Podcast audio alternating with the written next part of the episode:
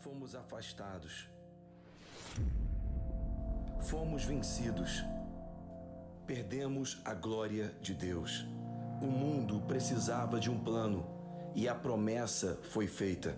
Na conclusão dos tempos, ele veio. Ele veio para desfazer as obras do diabo. Ele veio para trazer de volta o conhecimento original. Ele veio para nos trazer vida com mais abundância.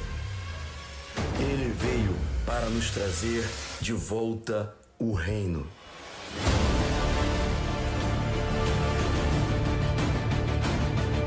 E na obediência final, ele esmagou o crânio do inimigo, despojou a sua autoridade, fez um show aberto, tomou as chaves da morte e do inferno, e a sua vitória foi o nosso ultimato.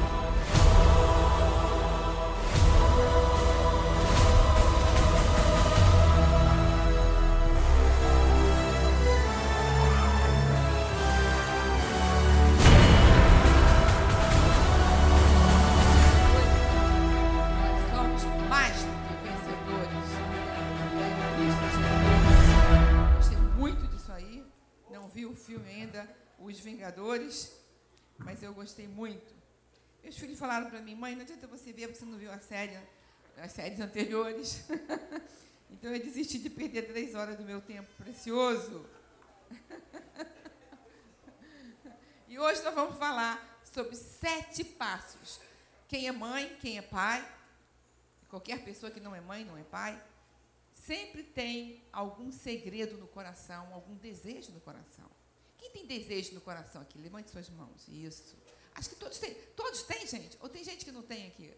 Tem muito- muita gente não levantou as mãos. Mas eu acho que todos têm desejos no seu coração. Todos têm é, uma coisa íntima no seu coração, um sonho, alguma coisa que Deus queira realizar. E vamos aprender hoje sete passos para que você possa receber os desejos do seu coração. Não é? Então, é, no Salmo 37, no versículo 4, há um segredo muito grande que nós vamos destrinchar hoje, que fala assim: deleita-te também no Senhor, e Ele te concederá.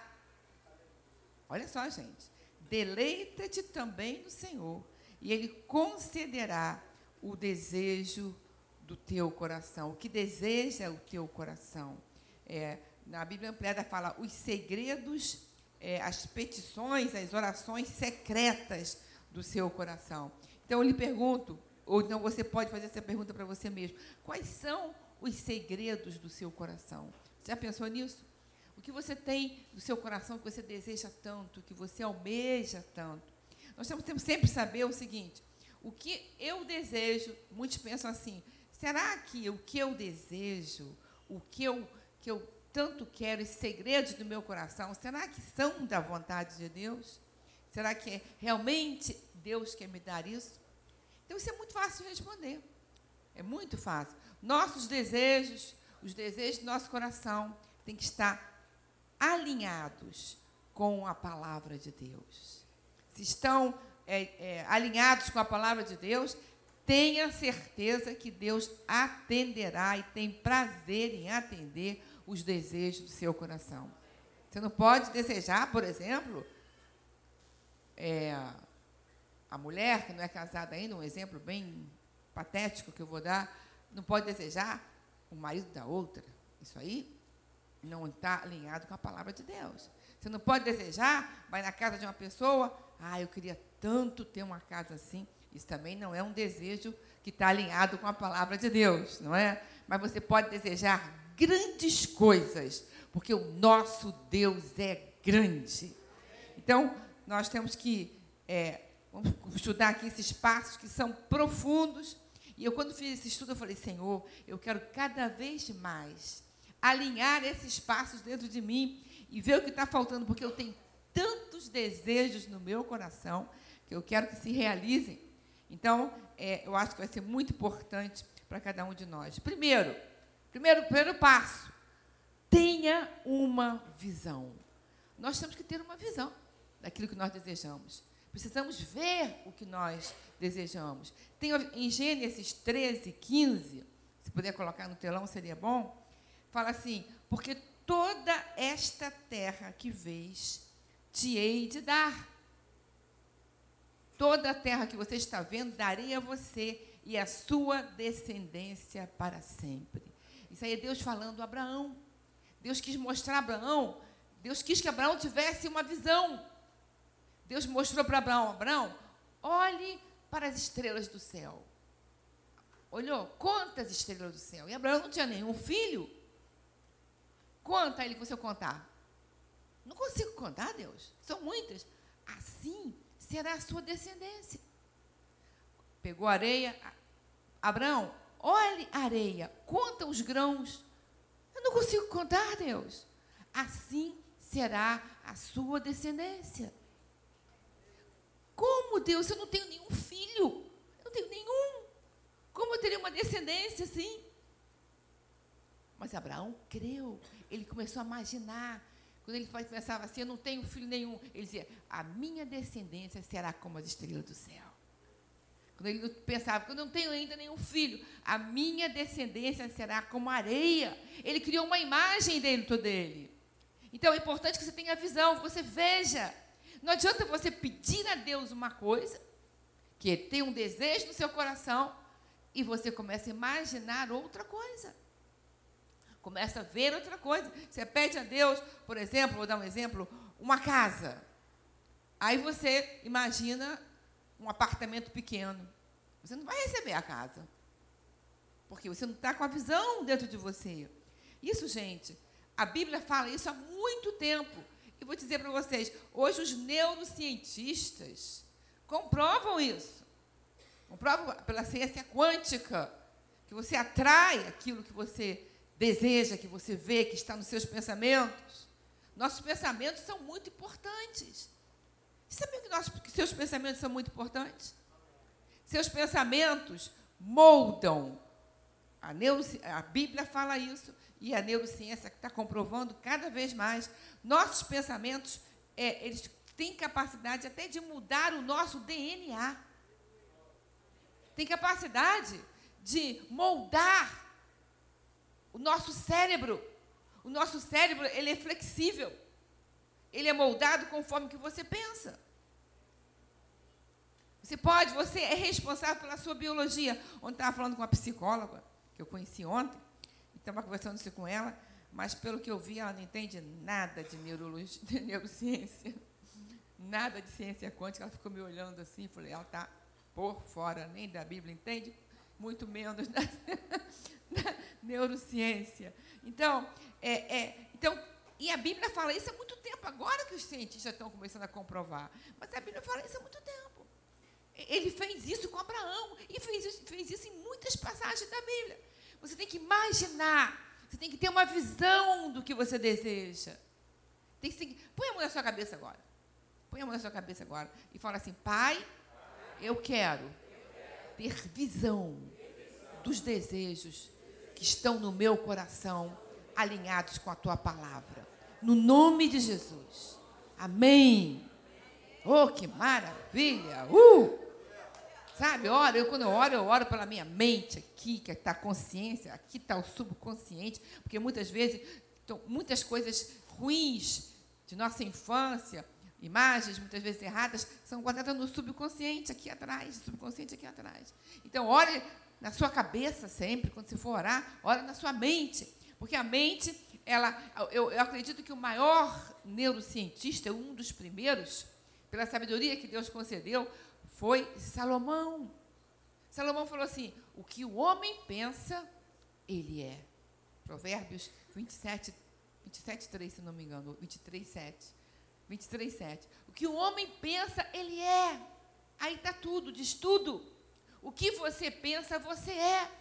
Se você pensa, ah, eu não vou conseguir, ah, eu sou um derrotado, a sua visão está errada. Então você tem que pensar, eu tenho, eu já tenho isso.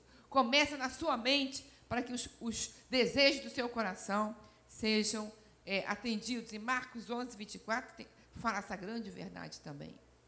Comprova isso aí. Marcos 11, 24 fala assim: Por isso eu vos digo: tudo.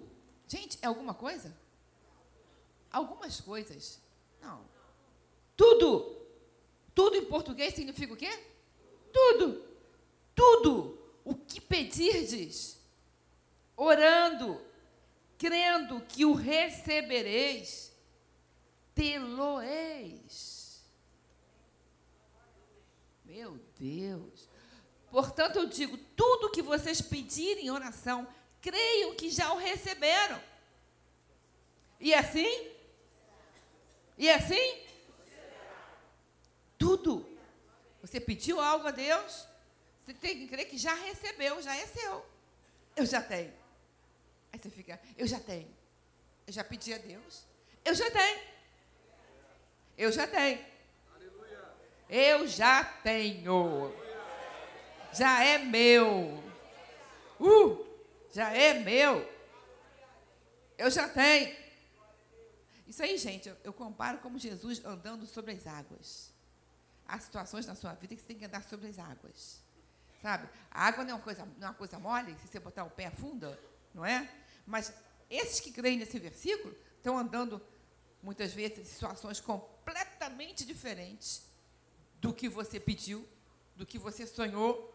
Não está nada acontecendo, mas você pisa na água assim, ó. Jesus pisou na água desse modo. Ele pisou na água para afundar o pé, mas ele precisava chegar perto dos discípulos. Aí ele pisou na água. É dura, é dura. Estou pisando em estrada, é dura, é dura, é dura. Você está assim, não aconteceu nada do que você pediu, nada ainda. Você está, eu já tenho, eu já tenho, eu já tenho. É meu, é meu, é meu, é meu, é meu. Uh! Ah, que coisa! Tudo que vocês pedirem em oração, gente, creiam que já o receberam. Que mais que fala? e assim sucederá. O anjo chegou para Maria e falou assim: Maria, há alguma coisa impossível para Deus? Tudo é possível para aquele que crê. Tudo. Algumas coisas. Tudo. Só depende de quê? Da sua visão. Então, por exemplo, temos muitos exemplos na Bíblia que eu não vou me estender muito, porque é, não daria tempo. Mas o, Moisés, quando mandou os 12 espias lá na Terra Prometida, eu estou vendo agora aquela série no Netflix, A Terra Prometida, eu fiquei encantada, porque compara muito com a Bíblia, que fiquei lendo o livro de Josué. Aí mandou, Moisés mandou 12 espias. Moisés era um homem inteligente, formado no Egito, sabendo números, sabia ler. É, Atos fala isso. Estevão falou muito isso. Então, Moisés mandou, vou mandar espiar a terra. Mandou 12 homens lá, líderes das tribos, líderes tribais, e dez voltaram com péssimo relatório. Dois não, dois tiveram visão. Dois viram. Ah, eu vi muros altos, eu vi gigantes, homens enormes.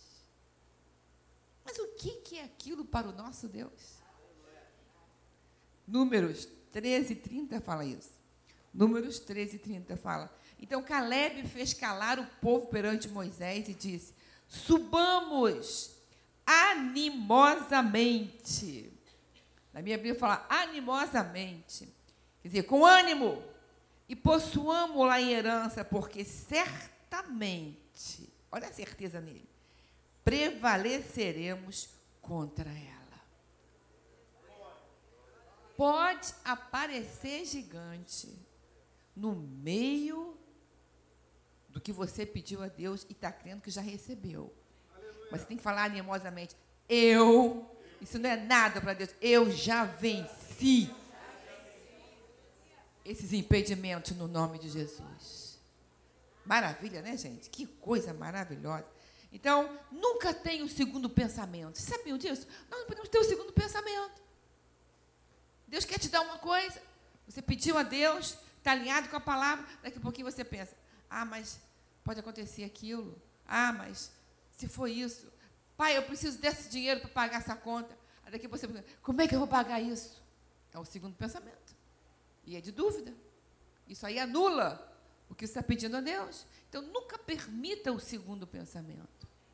Segundo ponto, segundo passo. Você tem que desconectar do mundo. Tiago 4 e 4. Como é que é isso? Vai sair do mundo, vai morrer? Não, não, não, não, não, não. Você vai se desconectar. Tiago 4, 4 fala assim: Adúlteros e adúlteras, não sabeis vós que a amizade do mundo é inimizade contra Deus? Portanto, qualquer que quiser ser amigo do mundo constitui-se inimigo de Deus. Então, o que, que, ele quer dizer com isso? É, quer dizer que é, é, se você. Eu, não, eu considero o mundo aqui, mundo em sentido geral. Não são só os ímpios, não. Há cristãos que não creem como você crê. Eu acho que mundo é mundo. São pessoas que moram perto de você. Eu passei por isso. Quando eu estava doente, estado terminal, eu comecei a crer que eu fui curada. As pessoas vinham para mim e diziam o contrário. Está com o pé na cova.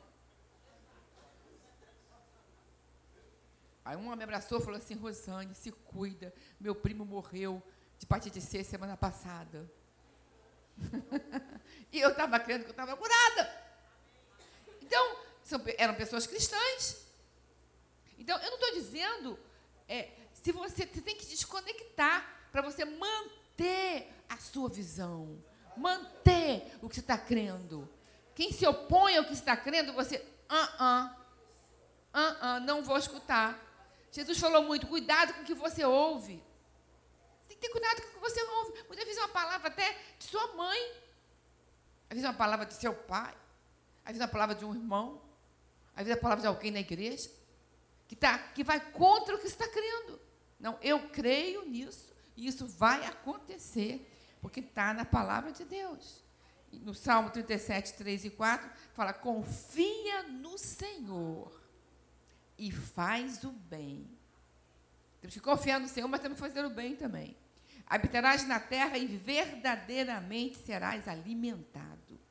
Deleita-te também no Senhor e Ele te concederá o desejo do seu coração. Então nós temos que chegar num lugar, sabe, de sermos qualificados para recebermos. Então, esse lugar, você muitas vezes tem que, vai sofrer um pouquinho de isolamento. Você tem que estar no lugar que você está qualificado para receber.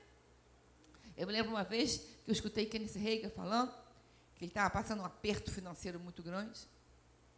E é, ele falou, Deus, eu tenho te obedecido. Está escrito em Isaías 1,19 se você quiser e obedecer, comerá o melhor da terra.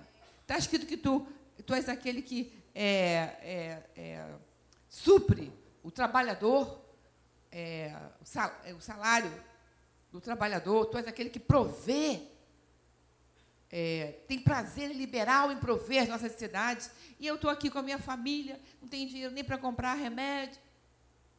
Ele fez aquela oração. Aí Deus falou para ele assim: você realmente obedece.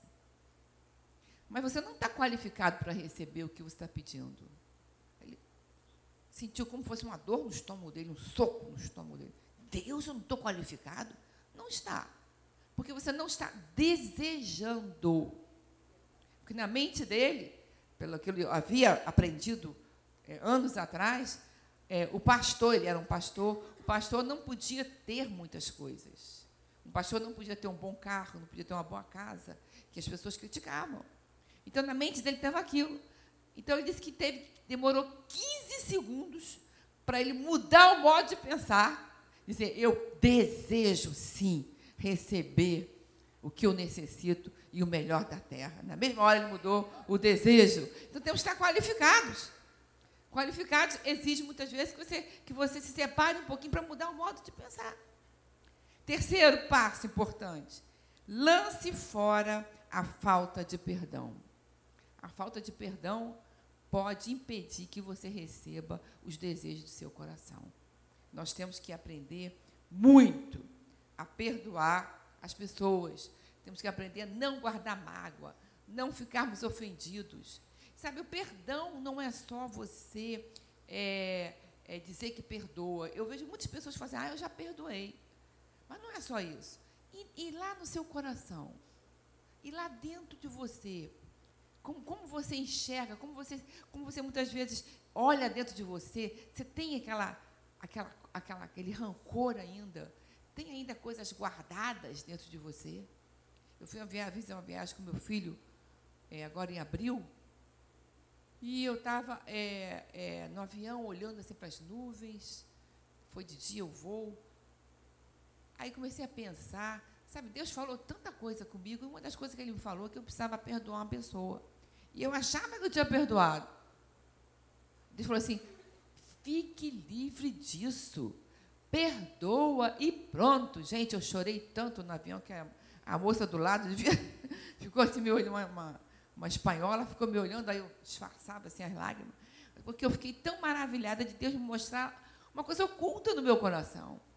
Então, o perdão não é, não é só você dizer me perdoa, não, é, não, não tem nada a ver com se a pessoa merece ou não merece, não tem nada a ver é, se a pessoa vai mudar ou não vai mudar, não tem, não tem nada a ver se, se vai acontecer alguma coisa. Não, tem a ver com você. Você tem que deixar ir, você tem que se liberar, tem que ver com o seu interior. Em Hebreus 12, 1 fala: portanto, nós também pois estamos rodeados de uma tão grande nuvem de testemunhas. Deixemos todo o embaraço e o pecado que tão de perto nos rodeia e corramos com paciência a carreira que nos está proposta. Então, você tem uma carreira proposta? Você tem seus sonhos? Você tem, você tem os desejos do seu coração? Então, se livre completamente de coisas do passado. Apóstolo Paulo falou em Filipenses 13, 13 eu deixo as coisas para trás e sigo para o alvo, para o prêmio da soberana vocação. Então, nunca devemos olhar para trás. Sabe, muitas vezes você descobre a falta de perdão em você por suas palavras. Quando você tem palavras, muitas vezes, de rancor por uma pessoa, se você não consegue orar por uma pessoa, não consegue abençoar uma pessoa, as pessoas que nos fazem mal, você tem que desejar a maior felicidade do mundo para aquelas pessoas. Quando você conseguir desejar, eu quero que aquela pessoa seja muito feliz, aí você chegou no nível realmente de perdão. é muito importante isso. Quarto passo: não subestime o amor. Nunca pense que, é, que você vai conseguir os desejos do seu coração se você não se alinhar com o amor de Deus. Deus é amor. Não amor egoísta, não amor humano. Tudo que nós vemos na natureza, tudo que nós vemos foi criado por amor. As plantas foram criadas por amor. Quando eu, uma vez eu peguei uma, é, esqueci o nome daquela flor, aquela amarela, uma papoula amarela eu fiquei olhando lá e fiquei alisando. É como um viludo. A lamanda, me lembrei porque tinha assim na, na minha, na minha, no meu jardim, e meu irmão falava assim: Olha, essa lamanda diz que é ela que manda na casa. Eu falei, mas aqui não é, que não, não é assim, não. A lamanda, que textura, que viludo. Eu pensei assim: que coisa linda essa cor amarela. Foi feita por um Deus de amor. Tudo que nós vemos foi construído, criado por um Deus de amor. Deus é amor. Sabe, nosso corpo físico, ele, ele, ele tem que ter sangue em todos os membros. Se, por acaso, o membro não correu sangue físico, uma pessoa diabética, por exemplo, muitas vezes granguena, dá, para lá o, o, dedo, o sangue de até o, o dedo, um dedinho, muitas vezes um dedão, aquele dedo começa a necrosar. Qualquer órgão nosso que não rode o sangue começa a necrosar. Porque está sem sangue. O sangue é o amor na nossa parte espiritual. Tem que estar dentro de nós o tempo todo, fluindo, rodando nas nossas palavras, nas nossas ações, no nosso pensamento. É o sangue que tem que estar jorrando dentro de nós. o tempo todo é o amor. E nós podemos aprender muito, eu não vou falar muito sobre o amor, porque não dá tempo, mas você pode ler 1 Coríntios 13, de 4 a 8. É, eu li esses versículos há uns anos atrás, na Bíblia Ampliada, e eu pude conhecer muito do amor de Deus. Como é o amor de Deus.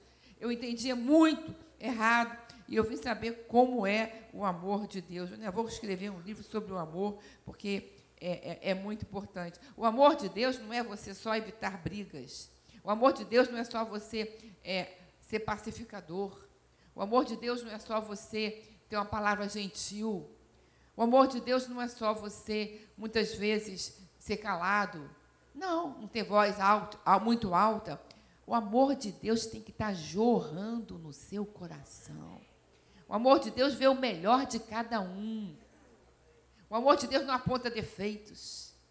O amor de Deus está sempre promovendo o outro e não colocando para baixo. Você lê lá em 1 Coríntios 13, de 4 a 8, que é o capítulo universal do amor. O apóstolo Paulo teve uma revelação do amor, assim, de um modo tão profundo, sabe? Eu fico assim, é, maravilhada como, e eu creio que ele não só teve essa revelação, como ele também viveu.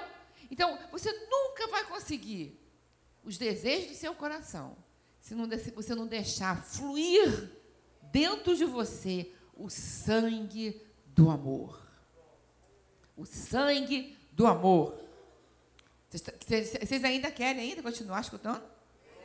Para poder ter os desejos do seu coração? é, são muitos passos, mas eu garanto a vocês que esses passos vão lhe trazer o desejo do seu coração.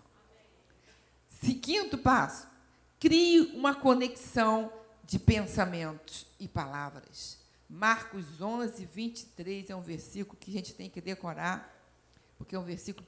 Esse versículo é poderoso. Muitos escritores, já li muitos livros que falam tanta coisa sobre é, é, é, palavras, sobre pensamentos, mas a conexão, no final, dá tudo só no, no, no resumo. Qualquer que disser a esse monte, vai, lança-te no mar e não duvidar em seu coração, mas crer que se fará aquilo que diz. Tudo. Na minha Bíblia fala assim: tudo o que você disser será feito. Eu, eu asseguro. Gente, quem falou isso foi Jesus. Não fui eu que falei, não foi nenhum coach, não foi nenhum psiquiatra, neurocientista. Quem falou isso foi Jesus. Ele diz assim: Eu asseguro que se alguém disser a este monte, levanta-te, vai para o mar, e não duvidar em seu coração, mas que, que acontecerá o que diz, assim lhe, lhe será feito. Então nós temos que ter essa conexão. Uma bomba que está, muitos já viram isso em filmes, uma bomba que está armada para desarmar. Tem lá o fio vermelho, o fio azul, o fio branco, tem que cortar os fios não sei se é o fio vermelho que tem que cortar para poder desarmar aquela bomba. Tem que cortar para poder a bomba não explodir. Você tem uma bomba dentro de você. É a conexão dos seus pensamentos e suas palavras. Jesus fala assim, ó. Qualquer monte, monte o que, que é? Alguma situação difícil, algum problema difícil que está na sua frente. E fala assim: Qualquer que disser a esse monte, quem tem que dizer? Você. É Jesus, é Deus que vai dizer? Ah, mas ele é soberano. Ele é soberano, mas ele lhe outorgou isso, ele lhe delegou isso. Você que tem que dizer. Fala assim, põe a mão no seu coração, fala: Eu que tenho que dizer. Nada vai acontecer se você não disser. Você tem que dizer. Qualquer que disser esse monte, seja qual for o outro. E outra coisa, Jesus falou: qualquer pessoa. Não é pastor, não é padre, não é, não é bispo, é qualquer pessoa, qualquer um de vós. Eu creio que até uma pessoa que não é cristã. Se praticar isso, acontece. Porque é a palavra que já está estabelecida na terra. Estão entendendo, gente? Está estabelecida. Se praticar, vai acontecer. Qualquer pessoa que disser ao monte, qualquer dificuldade, ela vai dizer, ela vai dizer ao monte. Não duvidar em seu coração. Mas, e ela crê. Crê, crê em quê? O que, que ela crê? Que acontecerá, que fará aquilo que ela diz. Você tem que crer nas suas palavras.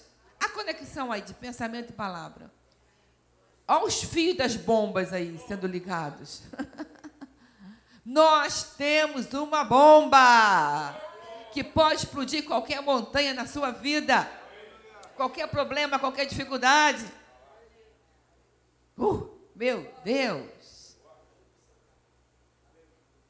Não corte os fios, ligue os fios, ligue os fios de pensamentos e palavras. É uma conexão. Porque, por que, que é a conexão? Porque Jesus falou assim, ó, em Lucas 6, 45, Jesus falou assim: o homem bom, do bom tesouro do seu coração, tira o bem. E homem mau, do mau tesouro do seu coração, tira o mal. Porque da abundância do seu coração, fala a boca. Fala a boca. Muitos falam assim: a boca fala do que o coração está cheio. É o que Jesus falou.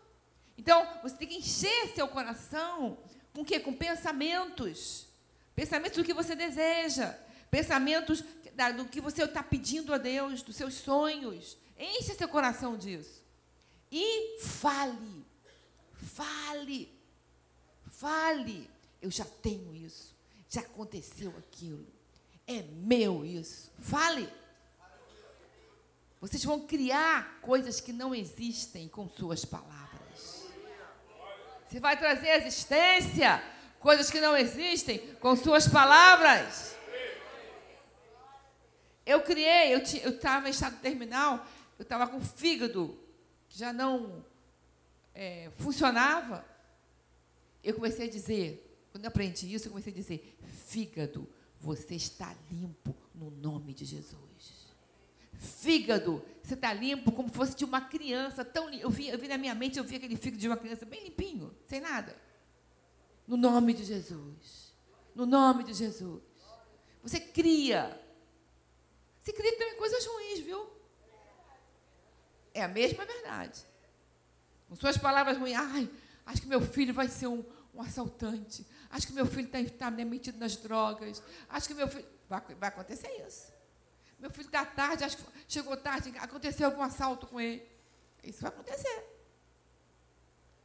Meu filho está tarde, eu vou dormir. Pai, põe teus anjos lá, guarda ele. No nome de Jesus. Eu não posso estar lá mesmo. Confia em Deus. Deus vai guardar, ele vai chegar em casa bem, no nome de Jesus. Então, traga existência com suas palavras. Meu marido é um marido maravilhoso. Como ele é bom. Como ele é gentil. Como ele é maravilhoso. Como eu o admiro. Ele é tão capaz. Eu vou ajudá-lo nisso, para ele se tornar mais capaz ainda. Gente, começa a falar. Aquela topeira. Não aguento mais. Aquilo é urubu na minha vida. Eu ouvi uma mulher falando isso, gente. Misericórdia. Misericórdia. Você traz à existência o que você fala. Minha esposa é maravilhosa. É a melhor cozinheira que tem. Como ela é organizada. As gavetas estão todas arrumadas. Olha, eu chego em casa, eu escutei uma vez o marido falar isso. Foi meu sogro que falou isso. Ele falou assim: Olha, pode faltar luz, que eu vou, pego a roupa que eu quiser, porque todas as minhas gavetas são organizadas. A minha sogra era muito organizada. Minha cueca, minhas meias, eu pego no escuro. E me, aí você tem que falar que minha esposa também é assim. Como ela é maravilhosa. Começa a criar a realidade, gente. Cria a realidade. Meu filho é maravilhoso. Meus, meus filhos são maravilhosos, são formados. Você fala o que você deseja. Aquele vagabundo do meu filho, você vai ter isso aí. não presta para nada. Não, você vai ter isso aí. Mães, aprendam. Olha o que está escrito aqui em Deuteronômio 6, 7 e 9. Quero que queria colocasse isso aqui, que é tão importante. Isso aqui, eu, eu pensava muito nisso quando eu estava criando meus filhos. Deuteronômio 6, capítulo 6, versículos 7 e 9. E estas palavras que hoje te ordeno estarão no teu coração e as intimarás. Olha só, gente. Há pessoas que perguntam assim: será que eu devo obrigar meu filho à igreja? Olha o que está escrito na palavra aqui, ó. E as intimarás. Aqui fala alguma coisa. Não. Intime. Traga. É você que tem que fazer isso. Intime a teus filhos e delas falarás. Também só quando vir na igreja? Não. Olha o que fala aqui. Assentado em tua casa, andando pelo caminho, deitando-te, levantando-te. Também atarás por sinal na tua mão, te serão por testeiras. Olha aqui, gente. Testeiras entre os olhos. O que, é isso? É a mente. E escreverás nos umbrais da tua casa e nas tuas portas, falar em todos os. Então, eu, eu, eu fazia isso com meus filhos. Eu lia esse versículo, assim, eu andava no carro quando eu levava eles para o colégio, eu estava falando a palavra, estava ensinando a palavra, eu estava contando experiências. Viu o que Deus fez? Falava do arrebatamento, eles ficavam morrendo de medo. Quando, eu, quando eles estavam brigando, eu falava, Jesus vai vir, pode vir qualquer hora, na mesma hora.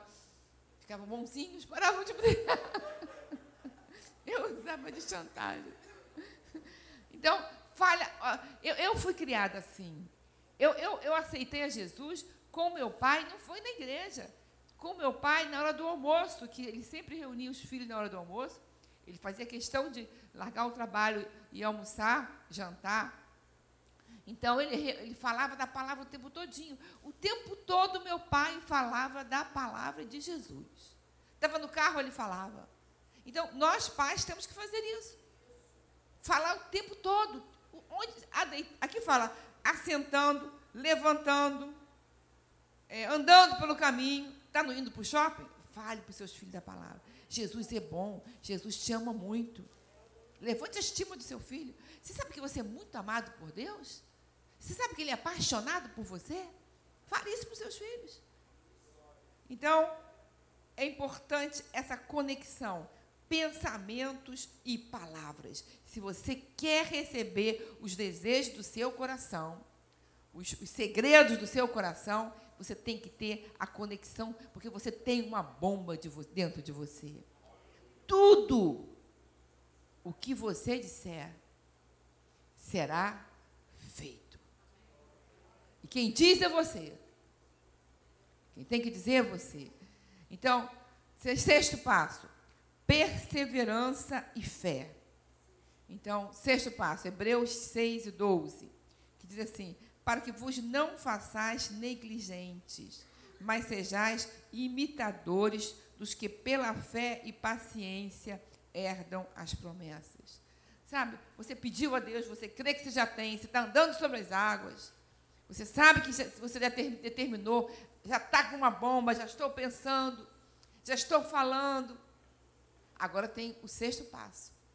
Você tem que ter paciência. Os que têm, os que têm paciência herdarão a promessa. Mas há muitas pessoas que não gostam de esperar. Quem gosta de esperar aqui, levanta a mão. Ninguém. Mas você sabe que, pá, que esperar é, é, é uma fase, é uma estação importante na nossa vida? Porque você vai alimentar sua fé. A espera, a paciência, o tempo de espera não é uma coisa passiva. É uma coisa ativa. Nesse tempo que você está esperando, você está ativando sua fé. Você está alimentando a sua fé, está desenvolvendo a sua fé. Eu já tenho. Está demorando, mas eu já tenho. Já é meu. O diabo não pode impedir o que eu já tenho. Não, ah, mas o diabo. Não, ele não pode impedir o que eu falo, o que eu creio, o que está no meu coração. Não tem inferno que vá contra a igreja. Não tem. Ah, se levantou, se levantou para cair. Por um caminho vem o inimigo, por sete tem que sair. Tenta impedir? Tenta, tenta, só tenta, porque já foi derrotado. Olha, eu, eu li um versículo que eu fiquei tão maravilhada, nunca tinha prestado atenção nisso. Em Lucas, Lucas, isso aqui não está no, no, estudo, não, mas eu vou dar um bônus para vocês. Lucas 4, 6 diz assim: é, é, é, ele disse, quando o diabo tentou a Jesus, e ele botou Jesus no segundo, no piscar de olhos, diz a Bíblia, colocou num, num pináculo lá, mostrou a Jesus. Eu fiquei pensando, eu estou lendo muitos evangelhos, tem muitos segredos ali. Aí mostrou Jesus, ele falou assim: todas as, as a glória do mundo, o poder do mundo. Aí ele falou assim, na Bíblia fala assim: é, é eu te darei todo o poder, autoridade e glória. Na Bíblia fala assim ainda: magnificência, excelência, preeminência, dignidade e graça. Porque a mim me foi dado. Se você prostrar pelo menos uma vez e me adorar. Eu fiquei pensando assim, eu li essa semana esse versículo, fui pensando assim, espera um pouquinho. Adão, ele ainda disse ainda, foi-me dado. Deus deu a Adão tudo isso aqui, gente. Deus deu a Adão o quê? O que, que Deus deu a Adão? Deu poder, autoridade, glória, dignidade, excelência, preeminência. Deu tudo a Adão. Adão deu para o diabo. E o diabo queria oferecer isso, ele é muito atrevido, né? A Jesus, quem deu Adão. Aí eu falei assim: ah, ah, Jesus é o segundo Adão e deu tudo de volta que o diabo roubou. Então, eu tenho, você tem poder, autoridade, glória, dignidade, preeminência, excelência. Oh, meu, gente, levanta e dá um pulo aí, gente. Isso é maravilhoso demais. Levanta e dá um pulo, porque está muito bom. Uh, meu Deus! É muito tremendo. É esse filme que ele passou aqui, dos, dos vencedores. Você tem, porque o, o, o diabo falou isso para Jesus. Eu vou te dar o que eu recebi: poder, autoridade, glória, preeminência, dignidade. Jesus é o segundo Adão. Ele nos deu tudo isso de volta. E nós adoramos somente a Ele. Meu Deus, que maravilha. Então, você esperar, você vai alimentar isso no seu coração. Eu estou esperando, mas eu tenho poder. Eu tenho autoridade. E no nome de Jesus já aconteceu. Nada vai impedir isso. Eu já tenho isso no nome de Jesus. Quando você fala nome de Jesus, você fala assim: é um nome sobre todo o nome. É um nome a quem foi dado todo o poder nos céus e na terra. É um nome que ele me deu para eu usar. Não fala nome de Jesus à toa. Você fala nome, você fala assim, é o nome de Jesus. Todo o poder todo poder. Você pode colocar a mão no enfermo e falar: sai, espírito de enfermidade, no nome de Jesus. Ontem nós fomos no casamento de uma pessoa que aceitou Jesus na Donep, no jantar. Então, por consideração, nós fizemos um sacrifício de quase quatro horas de viagem lá em Paraty, naquele casamento. Mas por amor nós fomos. O amor tem que fluir, o sangue tem que fluir. Falei, Senhor, já que nós viemos nesse casamento aqui, mas é o seguinte, eu não vim aqui à toa, não. Eu quero ganhar umas vidas para ti. eu quero pescar alguém aqui, Senhor. Aí, nós já estávamos saindo, falei, não vou sair de mão abanando, tem que usar um arpão aqui. Aí eu falei, Espírito Santo, me ajuda. Nos ajuda, Senhor. Altomir e eu, para nós pescarmos aqui essas vidas. Tanta gente precisando de ti aqui. Vai ficar. Minha vontade era pegar assim, o microfone e falar. A noiva tímida não falava nada. Falava, ai, se fosse eu, tô doidinha para aqui fazer um apelo. Aí, conversei muito com o padre que ministrou a cerimônia lá, um padre inteligente, profundo na palavra, gostei de ver espanhol ele.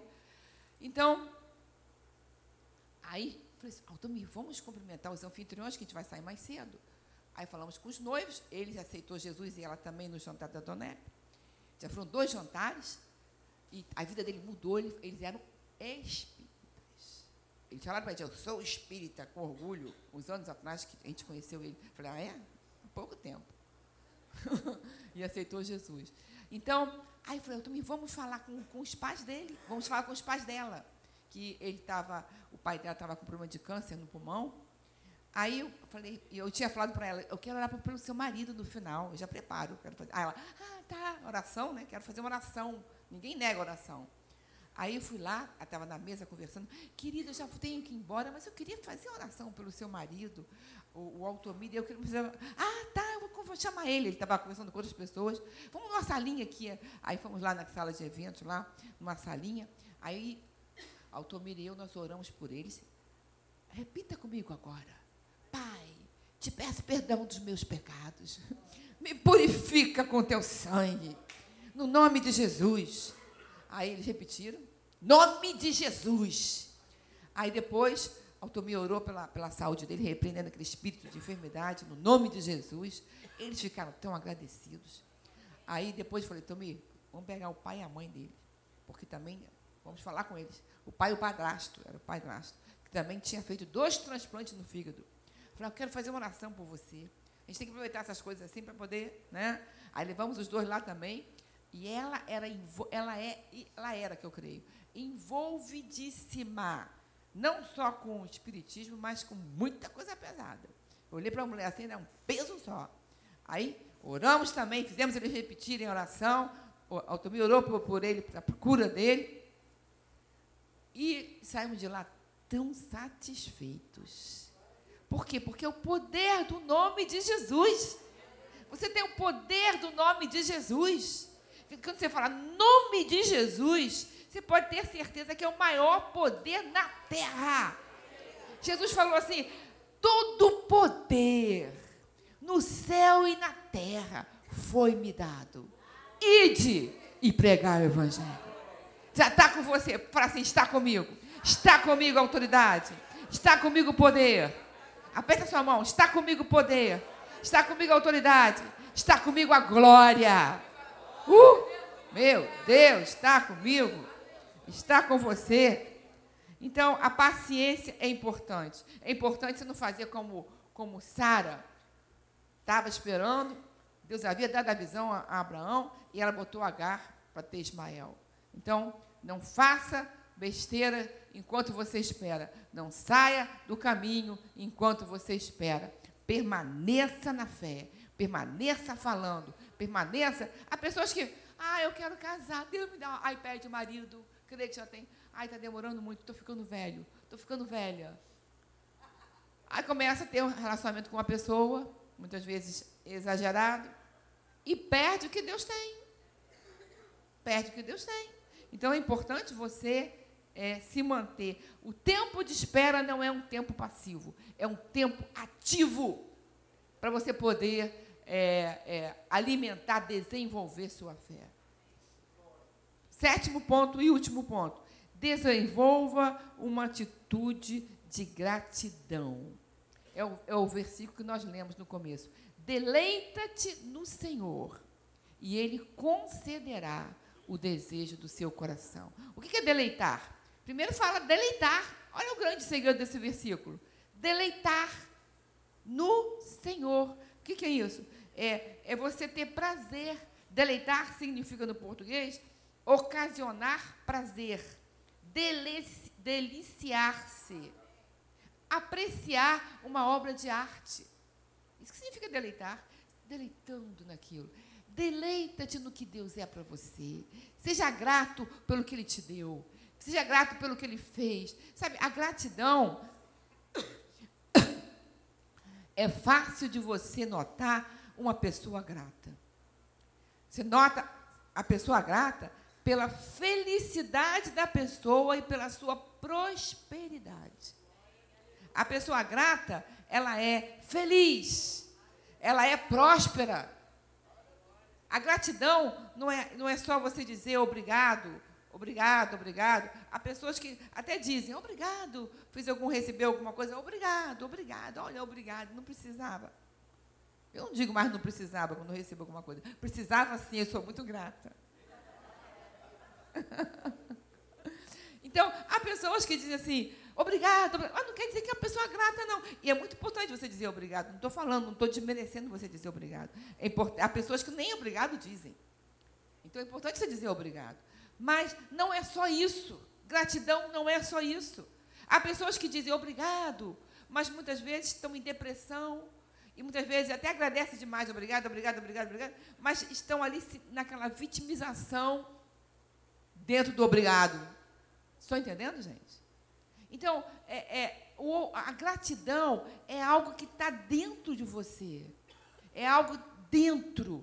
Eu sou grato a Deus. Eu sou grato que Deus usou as pessoas para me ajudar. Eu sou grato que Deus é a minha fonte e Ele usa quem quiser para trazer para mim. Eu sou grato. Há pessoas que não são gratas. Nós tivemos fora, eu conheci um pastor que eu achei bonito o que ele falou. Esse pastor, ele, ele falou assim: Olha, eu me converti aos 21 anos. Já estou com 50 e poucos anos que ele falou. E até hoje eu sou grato ao pastor com o qual eu me converti. E eu estou com ele até hoje. Eu acho que falei assim, essa pessoa eu não conheço, conheci agora. Mas digo uma coisa, ele é fiel. Falei para o meu filho, ele é uma pessoa fiel. Uma, uma qualidade já sei que ele tem pelas palavras dele. Ele é uma pessoa fiel. E o pastor dele passou várias dificuldades na vida, mas ele nunca abandonou o pastor. Por gratidão. Josué nunca abandonou Moisés. Moisés passou por muitas dificuldades, rebeliões, as maiores rebeliões de um líder na Bíblia, Moisés enfrentou. Rebeliões dos 250 líderes maiores de Israel foram contra ele. Ele passou por muitas dificuldades. Mas Josué nunca o deixou. Sempre ao seu lado. Então, a gratidão, eu creio que é por gratidão. A gratidão é algo importante, a pessoa ser grata. Ser grata a Deus, ser grata às pessoas. É, é, é fácil conhecer uma pessoa grata. Ela não é uma pessoa que reclama. Ela não é uma pessoa que está insatisfeita. O oposto de gratidão não é ingratidão, é insatisfação. Quando você vê uma pessoa insatisfeita, mal-humorada, reclamando, tudo está ruim. Ó dia, ó céu. Ó, oh, está chovendo hoje. Não, hoje está muito sol. Ó, oh, por que me aconteceu isso? Só comigo acontece isso. Ela não tem gratidão dentro dela. Chuva maravilhosa, eu gosto tanto de chuva. Ai, que sol, tá, tá sol, mas tá bom, glória a Deus. Ela, ela tem dentro dela essa gratidão por qualquer momento, qualquer dificuldade. Meu pai, ele era assim. Enfrentava coisa difícil, aí dava um suspiro assim. Graças a Deus. Ele tinha uma gratidão dentro. Era dentro dele. Era visível aos filhos, era visível quem trabalhava com ele, era visível em todo momento, mesmo em situações difíceis, difíceis que ele enfrentou. Ele dava um suspiro profundo e dizia: Graças a Deus. Quando você conhece o grande amor de Deus por você, você vai dar graças a Deus o tempo todo. Você vai ser, você, sabe, a gratidão é um estilo de vida. É um estilo de vida. Então, se você quiser é, receber os desejos do seu coração, a gratidão é imprescindível. Ter um coração grato, ter um coração que você, que você, é, não há momentos difíceis. Momentos difíceis, você é grato. Não grato pelo que aconteceu de errado, não. Mas você é grato porque você sabe que você vai vencer aquilo que aconteceu de errado. Quando, quando o povo de Israel estava rodando Jericó, por seis dias, rodando, só rodando, e não podia falar nada. Deus falou assim: não deu uma palavra. O exército todinho, vocês já pensaram o dia inteiro rodando Jericó, sem ter banheiro? Então, Deus falou: não deu uma palavra. Para quê? Para não reclamarem. Poeira. Não foi fácil. No sétimo dia, eles deram sete voltas. Seis dias tem que ficar sem palavras. Muitas vezes é melhor você ficar calado do que você falar besteira. Então, no sétimo dia, Deus falou para eles: agora, os sete. É, como é o nome daquele negócio assim? Que nem um. É, chafar, chofar. Os sete chofar, os sete chofars vão tocar e o povo vai levantar a espada e vai gritar. Então foi isso que o povo de Israel, e quando eles começaram a gritar, a gratidão, gritar, gritar, gritar, gritar, gritar, o poder de Deus veio. Os muros de Jericó eram largos, que havia casas em cima. O poder de Deus veio e derrubou todo o muro de Jericó. A gratidão no seu coração vai derrubar qualquer impedimento que o diabo levante na sua vida.